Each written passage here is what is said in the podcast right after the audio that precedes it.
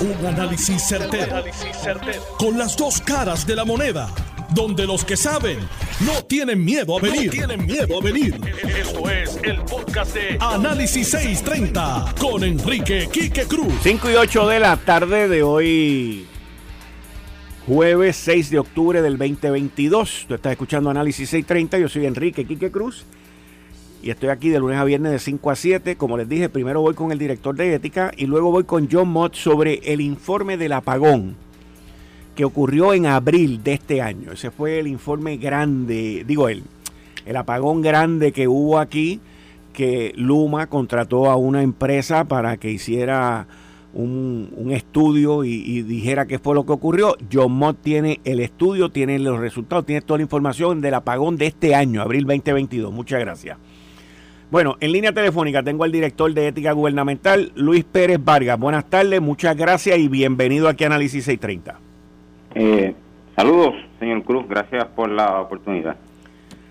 Yo me gustaría empezar este, esta entrevista con usted de que usted me explique, le explique a los que radio escucha el inciso 4.2, qué es lo que dice ese inciso por el cual se multó Alberto Fradera por 4 mil dólares? Eh, primero que todo, la, multa al señor Fradera fue por el inciso 4.3. Perdón, 4.3, 4.3, correcto, 4.3. La, ley de ética tiene dos incisos que tratan los asuntos de nepotismo. 4.2H trata sobre nombramientos. 4.3D, contratación. En síntesis, una autoridad nominadora no puede contratar con un familiar suyo con un familiar de un, de un empleado de su dependencia. Ese es el 4.3D, que es el asunto en cuestión. Ok, ese es el 4.3D. Que él no puede contratar a alguien, repítamelo por favor. No puede contratar con un familiar suyo, de la autoridad nominadora, ni con un familiar de una persona que trabaje en su dependencia, sin la autorización de la oficina. La oficina no prohíbe la contratación o el nombramiento de parientes. La oficina, por virtud de ley, lo regula. Y eso es lo que pasa en este caso. Ok, ahora, eh, él no fue el que inició ese contrato. Ese contrato fue iniciado por otra persona que también tengo entendido que tiene una querella con ustedes por eso. Correcto, esto fue un asunto que data del 2019. Y para hacer la historia, porque no sé si, si usted tiene toda, toda la información, cuando la oficina se expresó sobre este caso con ACCES, siendo el señor Fradera director de la oficina en ACCES, era bien a ser director de ACCES en junio del 2020.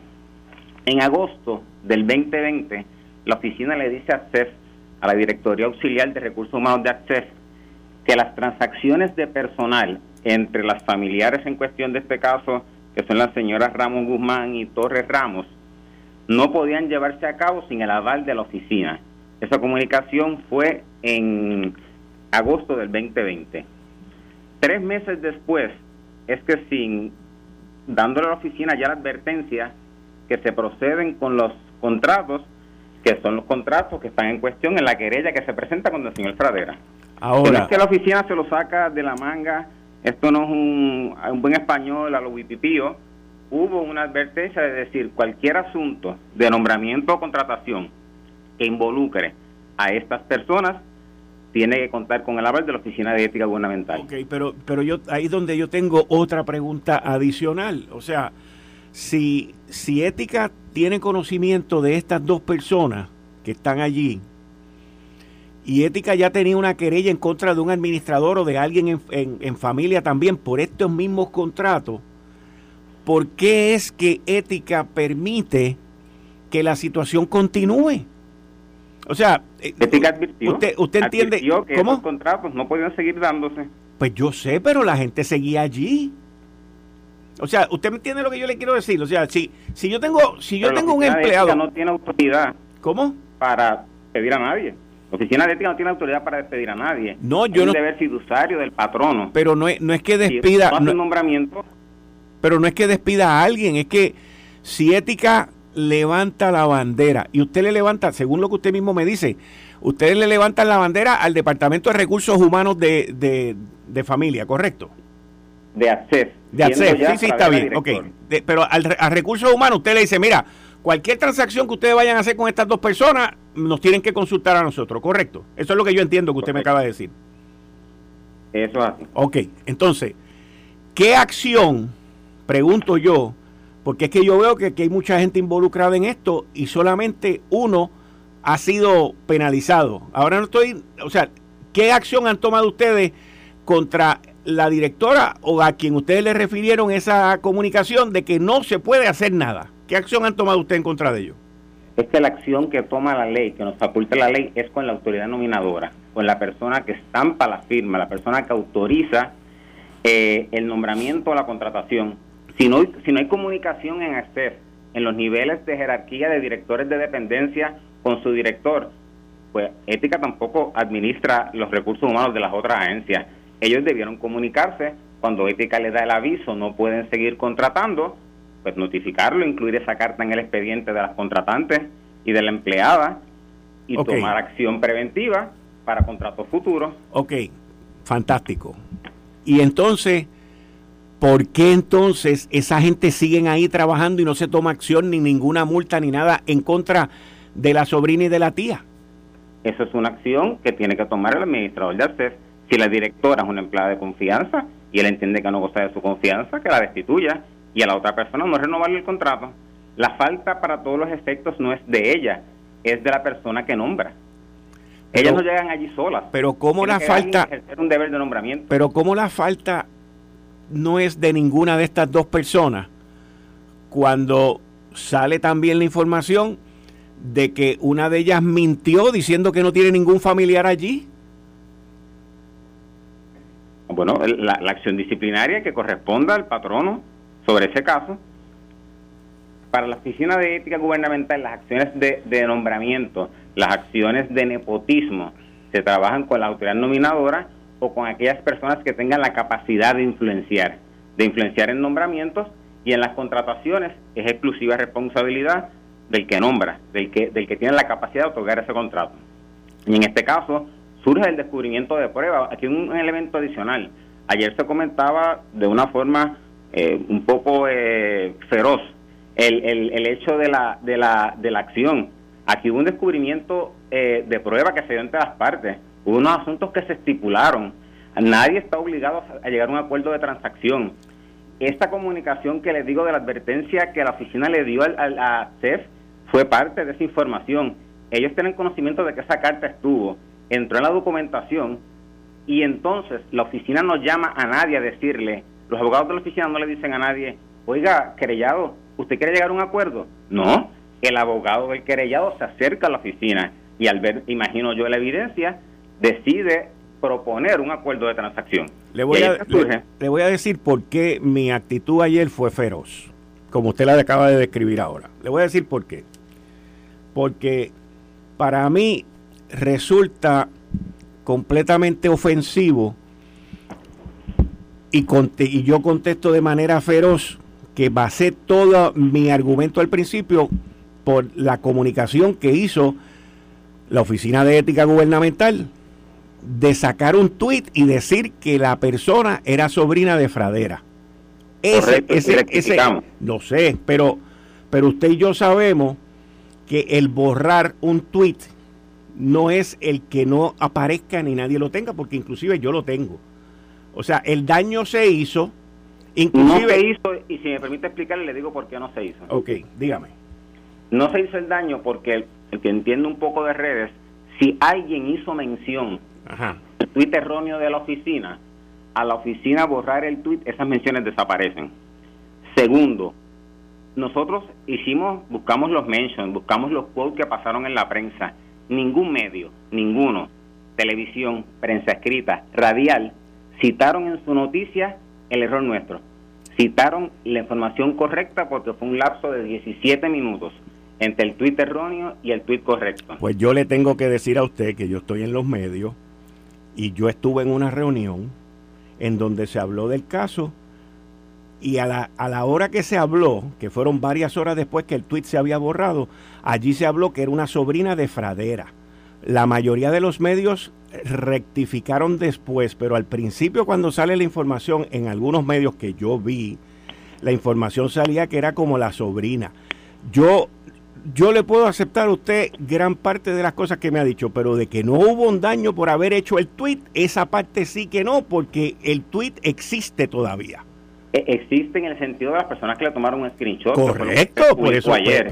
Pero, en las menciones, nosotros no tuvimos que comunicarnos con ningún medio de prensa radial, televisivo, de prensa escrita, porque lo hubiéramos hecho si algún medio hubiera publicado que era la sobrina del señor director Fradera la oficina hubiera hecho la fe la información y lo corregía. Como no hubo una trascendencia oficial, pues claro que si alguien tomó el screenshot como el que se publica ayer, porque para los efectos mediáticos, esto sale a relucir exclusivamente por ustedes. No hubo otra mención sobre los familiares. O sea que extender el chicle y llevarle el asunto, eh, y nosotros nos disculpamos con el de prensa de señor Fradera, le envié eh, mis disculpas personal por la equivocación pero la corrección se hizo de la forma que se hizo, tampoco eh, al Wikipigo ni al Ventetú.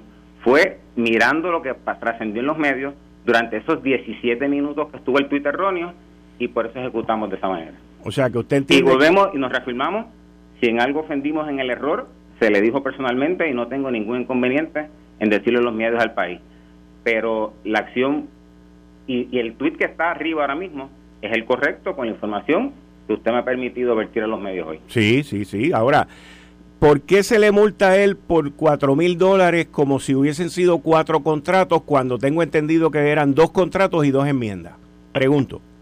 Porque son acciones. Son, este, por cada acción la ley permite hasta 20 mil y la oficina también es, es juicioso. Aquí vimos un caso que, que, que si el caso se ven los méritos, la diferencia de un caso penal y un caso administrativo no varía mucho en este caso. En un caso penal, la persona si acepta esa alegación, pues posiblemente coge una probatoria y no va preso. A nivel administrativo, que es lo que hace la oficina de ética, esto es una falta administrativa, lo que se le imputa al señor Fradera. Esto no es un acto de corrupción, porque escuché por los medios que la oficina entonces tuvo que recular a decir que entonces estaba aceptando que no fue un acto de corrupción. Eso no lo dije yo, eso no fui yo. No, no, pero lo vi y, si me permite lo aclaro. la oficina nunca ha dicho, o este servidor nunca ha dicho, que las violaciones a la ley de ética que trabaja la oficina son actos de corrupción. Sí, pero yo no entré en ese tema. Para lo que la oficina faculta, un caso de corrupción es si el Departamento de Justicia o el FEI encuentra una persona en violación a la ley de ética, eso es corrupción, ahí se le daña el récord a la persona, ahí va ante los antecedentes penales, ahí tiene un, un background para trabajar en el gobierno. Una falta administrativa a nivel de ética no separa a un servidor público de su puesto. Y gracias por la oportunidad para aclararlo también. Ahora, le pregunto, ¿usted entiende que la manera en que ustedes manejaron este caso con Fradera pues fue la correcta y ustedes entienden que, que todo eso estuvo bien según lo que me acaba de explicar ahora? Y, y también me dice que me lo dijo al principio, de que el señor Frader y su abogado entraron en, un acuerdo, o, me, y, corríjame si estoy mal o no, porque usted como que me dio a entender pues que el abogado de él estaba, estuvo de acuerdo con el acuerdo que se firmó y, y como que lo pidió también. Hasta ahí estoy bien. Correcto, porque los abogados de la oficina de ética nunca llaman a una parte para proponer un acuerdo de transacción. Las acuerdos de transacciones surgen de los abogados de los querellados que al ver la evidencia o al ver la repercusión, dicen, eh, existe oportunidad de acuerdo y ahí los abogados pues, dialogan entre abogados, el abogado de la oficina con el abogado del querellado. ¿Y por qué en los acuerdos ustedes al principio comienzan elogiando tanto lo bueno que es hacer estos acuerdos y no llevarlos a los tribunales y todo ese tipo de cosas? Pregunto por porque me he leído varias resoluciones y me, me llamó eso la atención. Obviamente es política pública tanto del Estado a nivel penal como a nivel administrativo, la política de los acuerdos, economía procesal, economía para ambas partes, para la parte perjudicada que es el querellado, como para la oficina en el trámite de gobierno de llevar un caso hasta final término. Y la práctica, y obviamente como en la, nuestra faceta de educación, de dejar saber por qué son los acuerdos, que las personas entienden que acuerdos son tirar toallas, o que las, las personas se exponen a multas menor, aclaramos para el récord por qué en la, la, transacción de un acuerdo es favorable incluso para ambas partes. Y no es nada que, nos hemos inventado, es una práctica que se ha visto con más, con más eh, eh, continuidad en épocas recientes.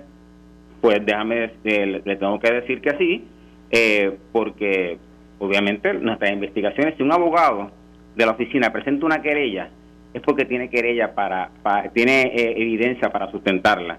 No siempre, no, no, no siempre, director, director, no siempre, porque yo tengo aquí una opinión del Tribunal Supremo sobre un caso de la Oficina de Ética Gubernamental versus Manuel B. Martínez Girot o Girot, donde, el Tribunal Supremo los amonesta a ustedes y le da una serie de, explicaciones y de instrucciones, a pesar de que tanto el Tribunal de Primera Instancia como el apelativo eh, no le dieron la razón al, al, acusado en este caso o al querellado, pero el Tribunal Supremo entra en, en una serie de, de, instrucciones, las llamo yo, yo no soy abogado, pero el, el, Tribunal Supremo dice aquí en su análisis, el Tribunal Supremo señaló que no cualquier conducta que aparente representar un conflicto ético o una incompatibilidad con las funciones de un empleado público por sí sola debe ser considerada como infracción pública bajo el artículo 4.2S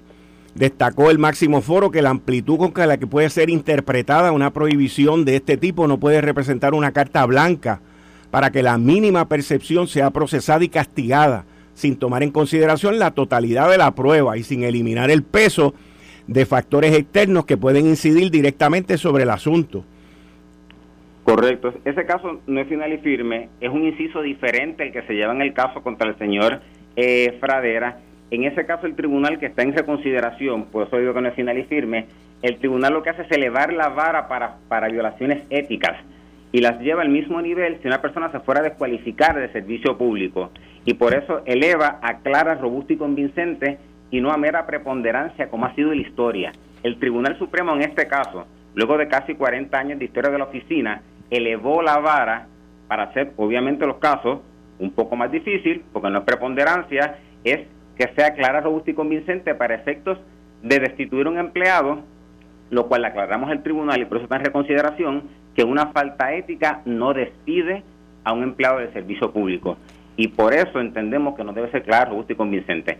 Obviamente, esto es otro caso. No, lo que le llamaban apariencia de conflicto. En este caso hubo una acción de contrato y la oficina vio que la agencia había sido debidamente advertida del proceder de esos casos y no se actuó conforme a esa advertencia y por eso se procedió con la querella mucho posterior a la investigación eh, que se realizó sobre esa carta inicial de agosto del 2020. Y, y regresando, el, el, tribunal inclusive en esta decisión es mucho más explicativo, donde dice, así concluyó que cuando se cuestiona el comportamiento ético de un funcionario público, así sea la simple apariencia de imparcialidad o de deshonestidad, el cargo debe de quedar establecido mediante prueba clara, robusta y convincente que a su vez supere y descarte todos los planteamientos exógenos y basados en conjeturas e inferencias.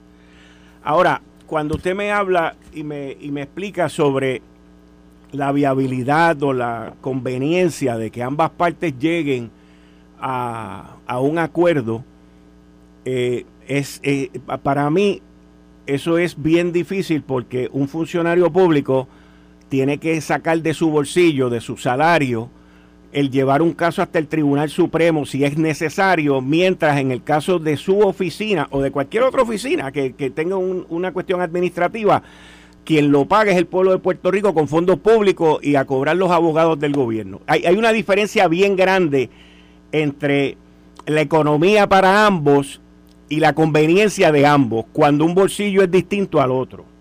Esa es la misma crítica que se hace al sistema judicial y al Departamento de Justicia cuando procesan a alguien a nivel penal y tienen los recursos para el Supremo y la persona no. Eh, pues, así es el derecho. Eh, y así, así es que ha, sido creado ese andamiaje. Y por eso las críticas a la, a la regla 6, que la persona no, no tiene la oportunidad de, de, de cariarse con la evidencia o la prueba. Y eso se trabaja con enmiendas a la ley y ahora mismo existe el proyecto de la Cámara 552, porque también he escuchado que la ley es injusta. Eh, el 552 que nosotros avalamos, un proyecto del presidente de la Cámara, Rafael Hernández Montañez, y del representante Héctor Ferrer, y le estamos diciendo, ahí tienen el instrumento para trabajar con la ley de ética. Desde el día uno, llevo tres años como director, En el cuatrenio pasado presenté enmiendas a la ley, no tuve éxito y en este cuatrenio vamos en las mismas. Le digo a los legisladores, ahí está el recurso disponible, la C552, para que trabajen las enmiendas si entienden que la ley se, se distancia de lo que es justo. Mientras tanto, es nuestro instrumento de trabajo y el que ha sido bien llevado por los pasados 35 años. Quiero aclarar dos cosas. Número uno, la tía no tiene puesto de confianza. Solamente para récord. Ok. Y, y segundo, por, por aclarar, porque me tengo que ir a una pausa y agradezco su llamada, por aclarar, usted me dice que usted se disculpó con Alberto Fradera sobre lo que pasó con el tuit. Pregunto. No personalmente, no, no tengo el contacto, no he tenido el placer de conocer al señor Fradera, más allá que en alguna quizá eh, adiestramiento, pero se le dejó saber eh, con la persona que se habló, déjele saber nuestras disculpas por lo que pasó sobre el asunto del, del mal tweet y, y si lo veo de frente, pues se lo diré y si me está escuchando por estos medios, que lo escuche también. Pero la tía, la tía sigue allí y no le pasó nada, no tiene querella y no fue multada. Es que la tía no, no estoy preguntando. del setenta y tanto, según tengo entendido. O sea que no es si, si alguien le mintió y si fuera sobrina, pues la acción contra la sobrina que el patrono debe tomar. Porque la, y, si, y si ellos entienden que esa contratista les falló, el deber es referir por el Código de Ética de Contratista al Departamento de Justicia, que es que le tocaría procesar a esa sobrina, porque al ser contratista no está bajo la jurisdicción de la Oficina de Ética. Director, este, creo que vamos a estar hablando un poquito más porque me han inundado el correo electrónico con distintos casos de su oficina y, me gustaría discutirlos con usted, porque son documentos públicos de todos modos. Casi el caso final y firme lo, lo, podemos discutir. Excelente. A medida en que tenga la información, ya que no tengo... Eh, que lo tenga en mi mente y claro, se lo... no, no, no, con tiempo de anticipación. Con tiempo de anticipación. Muchas gracias. Seguro. Bien. Ahí ustedes escucharon al director de ética sobre este caso ellos tienen su posición, yo tengo la mía. Y esto está mal. Él indirectamente me dice o directamente me dice que hay gente que le ha dicho que la ley es injusta y que se debería de enmendar. Y que él mencionó inclusive el proyecto que se debe de enmendar. Vamos a ver qué hace la legislatura al respecto porque esto está mal. Esto está bien mal. Voy a una pausa, regreso en breve. Eh, estás escuchando el podcast de Noti1. Análisis 630 con Enrique Quique Cruz. Buenas tardes, Quique. Y muchas gracias por la paciencia y la espera. Sí, el director de ética estaba como que un tanto molesto contigo. Pero yo estoy tranquilo. Estaba feroz ayer, pero le dije que sí, que yo me pongo feroz cuando veo injusticia. Hay una frase de Shakespeare que dice, este, the lady, the lady doth protest too much. ¿Cómo es? Repíteme, repíteme. The lady doth protest too much. Ok. De Hamlet. Y le aplica a él, pero a la enseñado potencia. Ok. Y en español, para que la gente, porque es que Shakespeare, el inglés, el inglés de Shakespeare es un inglés bien enredado. A mí me tuve que chupar en high school, así que te lo tienes que chupar tú también. Eso lo que quiere decir es que la, la dama está, está quejándose mucho. Ah, ok. Cuando tú tienes una persona, eh, por ejemplo, cuando tú estás en un juicio o estás en una deposición, que se pone así, es que está a la defensiva. Cuando está a la defensiva, solamente hizo algo malo. No necesariamente algo bien malo, pero algo mal hizo, y por eso que se está defendiendo de otra manera. Vamos al, informe que presentó Luma. Ok, abril del 2022, un apagón, vamos a contratar a unos peritos para que nos digan qué fue lo que pasó. El informe tiene como 180 y pico de páginas, fue lo que yo vi, algo así. 137. 137 páginas. Pero hay muchos supporting documents, so el informe no es tan largo, pero tiene su, su longitud.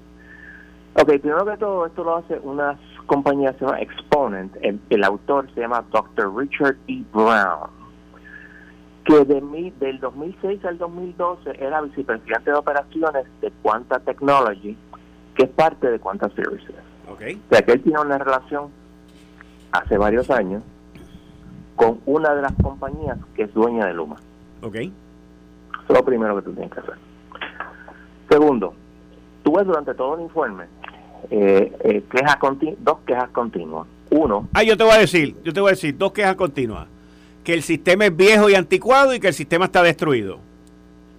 Eh, más específico, eso sí, son, son quejas continuas, pero es más específico. Okay. La falta de mantenimiento del 2008 al 2016 y que llegó a un punto que se estaba solamente dando el 24% del mantenimiento que se suponía que se diera. Eso es importante. Cuando vas a las causas del failure, lo primero que te dicen es la causa directa de la falla del breaker fue una very high contact resistance in the B-phase of the OCD. Me explico. Baja a la página 27 del informe, habla 2. Se habla sobre el mantenimiento de esta eh, entidad. Y te dice también que Hitachi, que es el, el, que manufacturero, que la resistencia después de mantenimiento debe ser idealmente menos de 300 microohms, ¿ok? que es 10 a la menos 6 de un ohm, y que nunca debe ser más de 500 microohms. ¿Ok?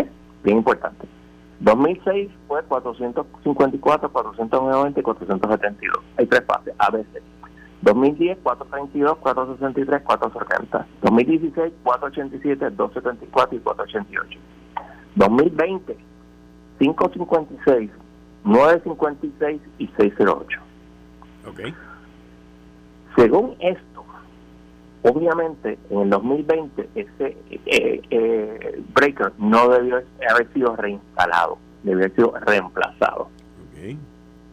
Lo que pasa, en ninguna parte te dicen si, si la compañía tenía ese, ese equipo, porque estamos hablando de algo bien grande, no te dice cuánto tiempo se iba a tardar, porque obviamente si vas a sacar de, de, de, funcionamiento a a, esta generatriz, pues imagínate lo que esto va a crear.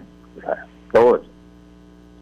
Además, en el 2021 hubo una inspección ocular de Luma. El hombre básicamente le pasa por encima, diciendo que ellos lo que fueron allí a inspeccionar visualmente, y eso no iba a decir si había problemas. Y tiene razón, excepto por un pequeño detalle. Si tú vas a inspeccionar yo normalmente hubiera pedido, mira, dame el, blog de mantenimiento. Y el blog de mantenimiento se le hace referencia en el informe. O sea, que eso existía. Y no había razón para que no se lo pudieran dar a Luma en ese momento. Y en ese momento, Luma debió haber dicho, mira, hay que sacarlo de aquí. Nada de eso se menciona. Pero vamos, a seguir. ¿Y este señor estuvo involucrado en esa inspección? No, no. Ah, okay, Esto fue posterior, esto fue posterior a la, al, incidente del 6 de abril, 6 de abril del 2022. ¿Ok? Ok. ¿Qué eh, otra eh, razón para el failure? Pues que la respuesta del sistema no eh, did not prevent system collapse. Por eso es importante, falló una, una parte de Costa Azul pero entonces se cayó el sistema completo. Y ellos dicen que el sistema en la isla es muy dependiente de la, en la capacidad de generación de potasio, lo cual es cierto. El sistema está diseñado, el, el, diseño del sistema tiene un, una falta de un sistema, de un modelo de validación de la estabilidad del sistema. Y no, eso no provee suficientes herramientas para predecir lo que va a pasar cuando ocurra algo. ¿Ok? Yo no soy ingeniero eléctrico. ¿A usted cómo me lo dicen? Ok. Ok, ¿qué más?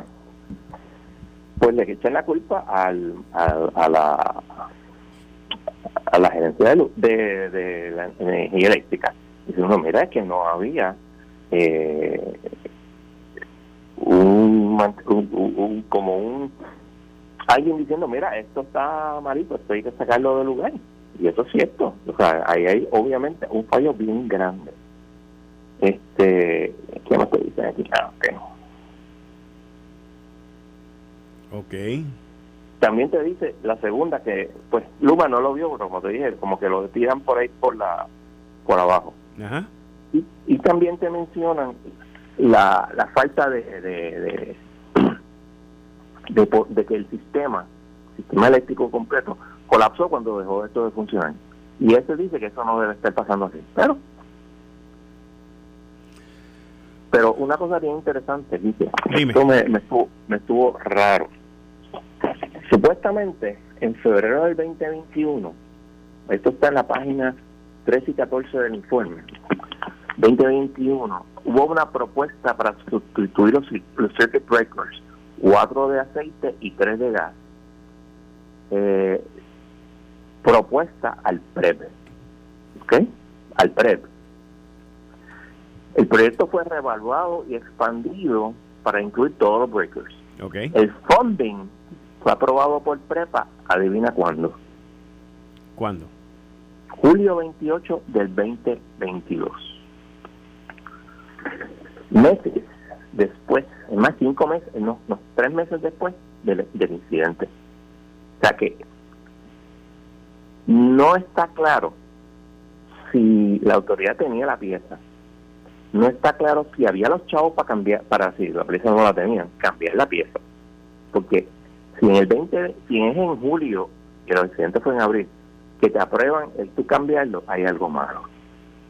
Yo me pregunto si, me pregunto, porque es que no tengo la contestación, pero la voy a averiguar, pero me pregunto si, si esos cambios de piezas y esos, esas partes de mantenimiento que hay que hacer ahí, eh, por la magnitud que son, los tendría que aprobar el, el negociado de energía eléctrica.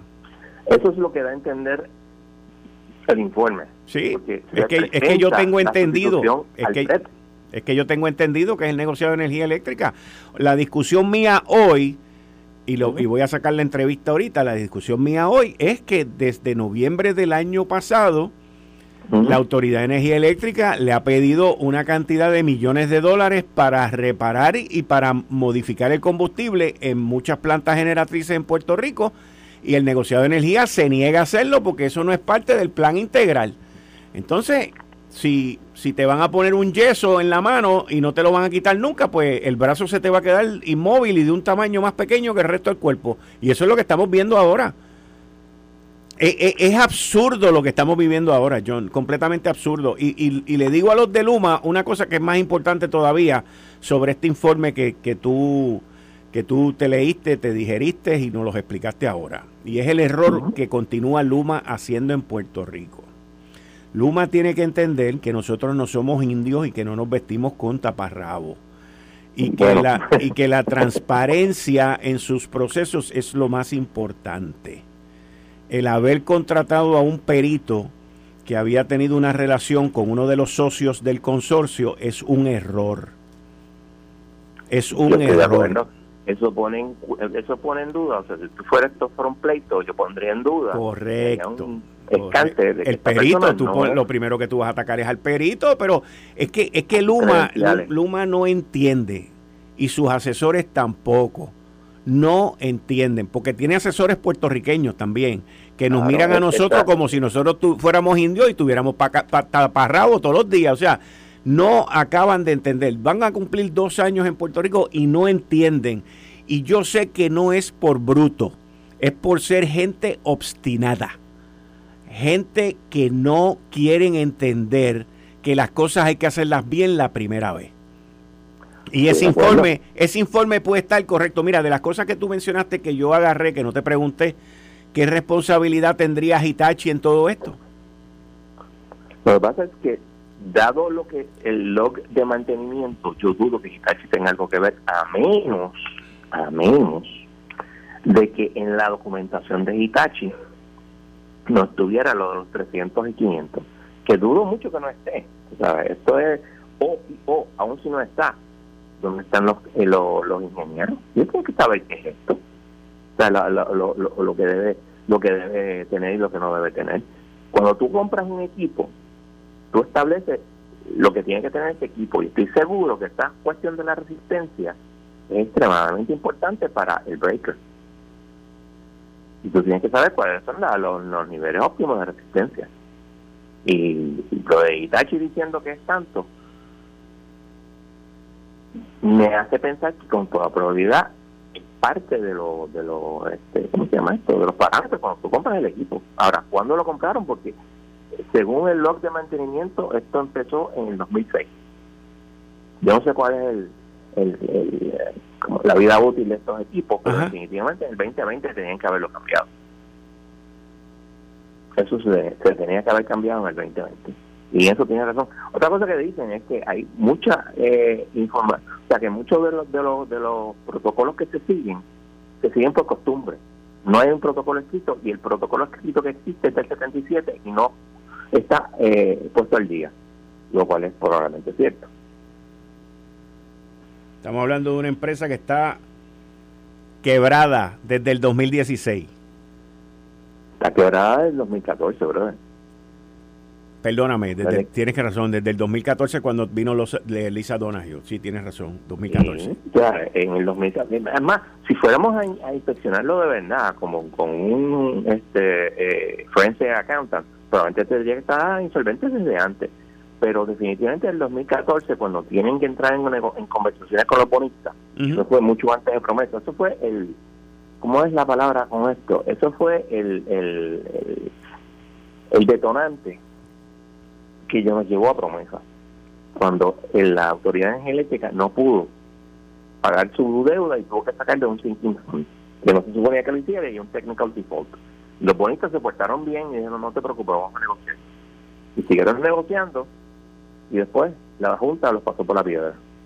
Entonces, en resumidas cuentas, eh, la culpa es de Prepa porque no le dio mantenimiento a eso ellos fueron, eh, Luma y el consorcio fue allí un año antes, no pidieron el mantenimiento y no, no pidieron nada sobre los cambios que habían que hacer, aun cuando, cuando tú obtienes ya eh, las operaciones de, de, ese, de ese sector y sabes que tienes ciertas piezas que están fuera de, de ciclo y que las tienes que cambiar, nadie hizo nada. Eh, eso definitivamente era parte del front end, este, whatever, whatever. Sí, del primer año que estuvo Luma aquí. O sea, pero en este caso el informe no comparte, el informe no comparte la responsabilidad, ¿verdad? Eh, not really. O sea, tú así, te dice, mira, Luma lo, examinó, pero es que eso no, el, examinación, el examen era un examen visual, tú sabes, te da, le tira la toalla. Que entras ahí, definitivamente, o sea, como yo lo veo, Luma debió haber mirado el mantenimiento. A ver lo que estaba pasando, especialmente que ya se había dado cuenta de que esto era esto estaba desastrosamente desastroso y lo tenía que saber porque ya ya el front end había empezado había este ah, y, creo que fue el, informe del 2019 ellos dicen que no se lo dieron no sé si el del 2019 o el 2016 no del informe que se hizo sobre la autoridad no se lo dieron a Luma supuestamente Igual me estaba medio, hmm, pero what the heck. Porque tú tienes que hacer tu due diligence también. Correcto. Y hay muchas cosas que tú haces, que tú buscas y encuentras en el Internet. Pero de todas maneras, vuelvo y repito, si tú vas a inspeccionar, aunque sea visualmente, un breaker, lo todavía, ¿dónde está el log de mantenimiento? Para saber qué fue lo que encontraste. En este caso había un log de mantenimiento. Y había habido mantenimiento en el 2020 lo que pasa es que el de mantenimiento demostró que no se debió haber puesto de nuevo. Si, hubiera, si Luma hubiera, hubiera visto eso, está open to question si lo hubiera podido cambiar, porque repito, no sabemos si, se, había el dinero para hacerlo, no sabíamos si había la pieza para hacerlo, etcétera, etcétera. Todo ese tipo de cosas no lo sabemos. Y el informe no lo dice. No, ni lo va a decir. Pero tú sabes, aquí hay cosas. Ok, entonces te pregunto, te pregunto, ¿el informe hace algún tipo de sugerencia correctiva? Oh, sí, sí, sí, sí, sí, sí. Déjame ver, te voy a ir, específicamente. Recommended Corrective Actions, página 42. Ok. A la 43, completamente eh, es laguito. Eh, tiene cinco, en la otra parte.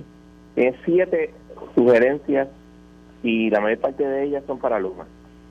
Sí, porque es quien tiene la responsabilidad. Eso es importante, este John, esas, esas dos páginas que tú acabas de mencionar ahora, la 42 y la 43, sobre las acciones de corrección, son bien importantes porque qué tiempo le da y qué urgencia le da a Luma para que haga esos cambios. Divino, aquí no hay, aquí no hay timetable. Eh, lo que estás hablando, pues no está aquí. Lo que te dice estas son las los recommended corrective actions. The key as a successful causal evaluation is the identification of corrective actions to prevent the recurrence of the event. The recommendations for the cause ident causes identified are listed below. En la página 43 y 44 pues, tiene una tabla con siete sugerencias, siete sugerencias y te dice Action Owner, Luma, Luma, y hay una que te dice que es Luma y Prepa, y, no, y son todas Luma, Luma, y una que dice Prepa y Luma. Y, y, no te dice al final, que es lo normal también en situaciones o en, en análisis como ese, al final te dice, en caso de que esto no se haga, usted se está exponiendo a que le vuelva a pasar lo mismo. Eh, no, hay una parte de conclusions que es lo que sigue, porque este, básicamente acaba después. No estoy seguro. Que habla sobre las corrective actions have been recommended, including, no, no, no hay parte. Porque hay, en conclusions hay también una parte de corrective actions, que es un repeat de lo que ya, dijeron, y no hay, este, si no lo hace, tienes problemas. Déjame buscar una cosa aquí, estar seguro de que no hay nada más. Un momentito, estoy buscando en el PDF. Ok. References. No, una vez tú acabas la parte que dice, que te repite las cosas que deben eh, cambiar o las sugerencias que debes hacer, que, es la, que termina en la página 48, lo próximo es references y los supporting documents. Hmm, ok. Pues licenciado, muchas gracias, como siempre, agradecidísimo.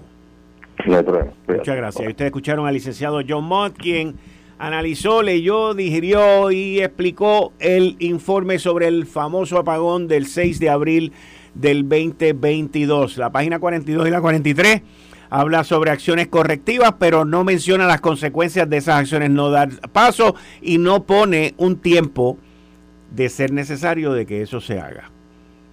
El informe yo no lo puedo poner en duda, porque primero que no tengo los conocimientos ni tengo la plataforma tampoco para hacerlo. Lo que sí pongo en duda es que Luma el día de hoy todavía no entienda lo que es transparencia y que nosotros no somos indios ni nos vestimos con taparrabo todos los días. Esto fue el podcast de Notiuno. Análisis 630 con Enrique Quique Cruz. Dale play a tu podcast favorito a través de Apple Podcasts, Spotify, Google Podcasts, Stitcher y notiuno.com.